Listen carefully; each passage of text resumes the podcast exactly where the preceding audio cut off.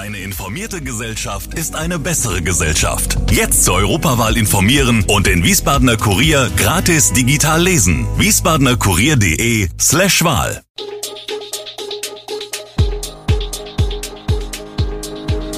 Gude, unser morgendliches News Update. Das Wichtigste aus Wiesbaden für Sie im Überblick. Guten Morgen aus Wiesbaden an diesem 13. Februar. Das Theatrium wird in diesem Jahr erstmals drei Tage lang gefeiert. Wiesbaden will künftig verstärkt gegen Schwarzarbeit vorgehen und nach dem Erdbeben in der Türkei und Syrien wird das Ausmaß immer deutlicher. Das und mehr gibt es heute für Sie im Podcast. Wiesbaden will künftig verstärkt gegen Schwarzarbeit vorgehen. Deswegen hat die Rathauskooperation mit der Mehrheit der Stimmen von SPD, Grünen, Linke und Volt die Einrichtung einer städtischen Kontrollstelle beschlossen. Diese soll nach dem Vorbild einer Kontrollstelle in Köln arbeiten. Konkret soll die Stadt nun angemessene Vertragsstrafen bei Verstößen festlegen. Dies betrifft städtische Bauaufträge, aber auch solche von Eigenbetrieben der Stadt und städtischen Gesellschaften. Angedacht ist auch ein Meldesystem, das die Vergabe von Bauaufträgen ab 50.000 Euro automatisch an die neue Kontrollstelle meldet. Von Seiten der Opposition sieht man keine Notwendigkeit für diese zusätzliche Stelle. Dafür sei der Zoll zuständig, hieß es, die Kontrolle von Schwarzarbeit sei keine städtische Aufgabe. Das Theatrium wird in diesem Jahr erstmals drei Tage lang gefeiert.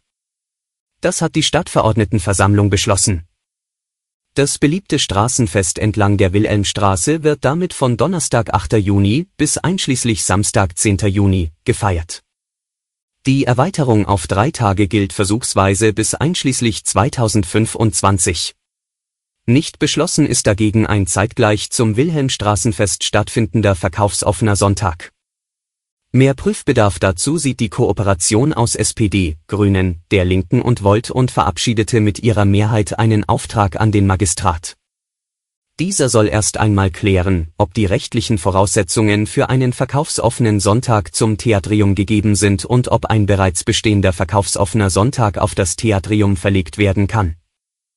In der Innenstadt findet dieser im Rahmen des Oster- sowie des Herbstmarktes statt. Damit würde es bei zwei verkaufsoffenen Sonntagen in der Innenstadt bleiben. In Hessen sind insgesamt vier pro Jahr erlaubt. Die Wiesbadener Linke Milena Löbke könnte die zweite hauptamtliche Stadträtin im aktuellen Wiesbadener Magistrat werden. Eine Zustimmung der Stadtverordnetenversammlung steht noch aus. Die Linken gaben am Wochenende bekannt, dass Löbke bei der anstehenden Neubesetzung von insgesamt fünf hauptamtlichen Magistratsposten als eine Kandidatin des Viererbündnisses ins Rennen geht die 35-Jährige ist Juristin, gehört schon lange dem Wiesbadener Kreisverband an und erfährt in der Partei offenbar großen Rückhalt. Bei der Mitgliederversammlung für die Kandidatenwahl holte Löbke fast 95 Prozent der Stimmen, sagte der linke Fraktionschef Ingo von Seemen. Rund ein halbes Dutzend Bewerbungen habe es auf die Ausschreibung der Kandidatur gegeben, sagt er weiter.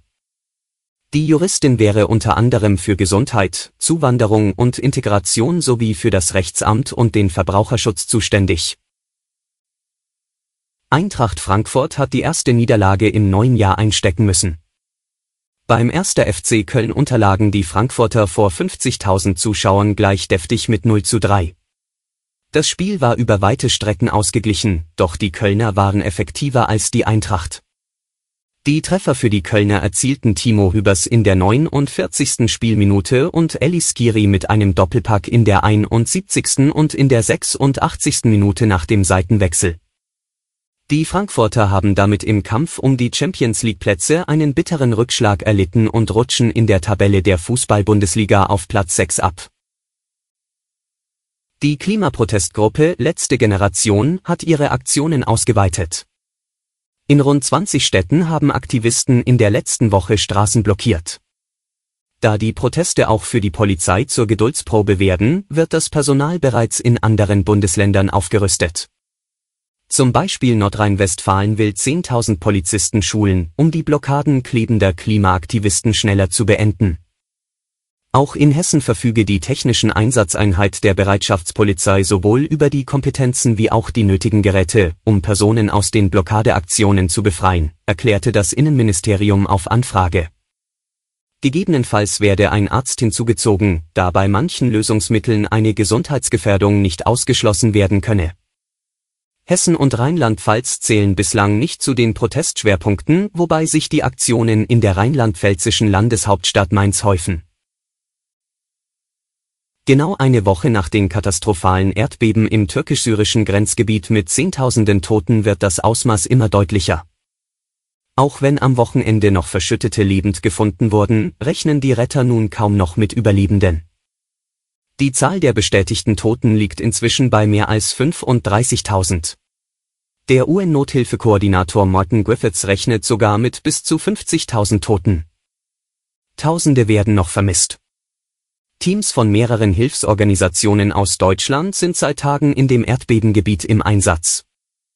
EU-Kommissionspräsidentin Ursula von der Leyen sagte dem türkischen Präsidenten Erdogan gestern in einem Telefonat die Lieferung von weiteren Zelten, Decken und Heizvorrichtungen zu. Über das sogenannte EU-Katastrophenschutzverfahren wurden der Türkei schon jetzt rund 40 Rettungsteams mit 1651 Helfern und 106 Suchhunden angeboten alle Infos zu diesen Themen und noch viel mehr finden Sie stets aktuell auf wiesbadener-kurier.de.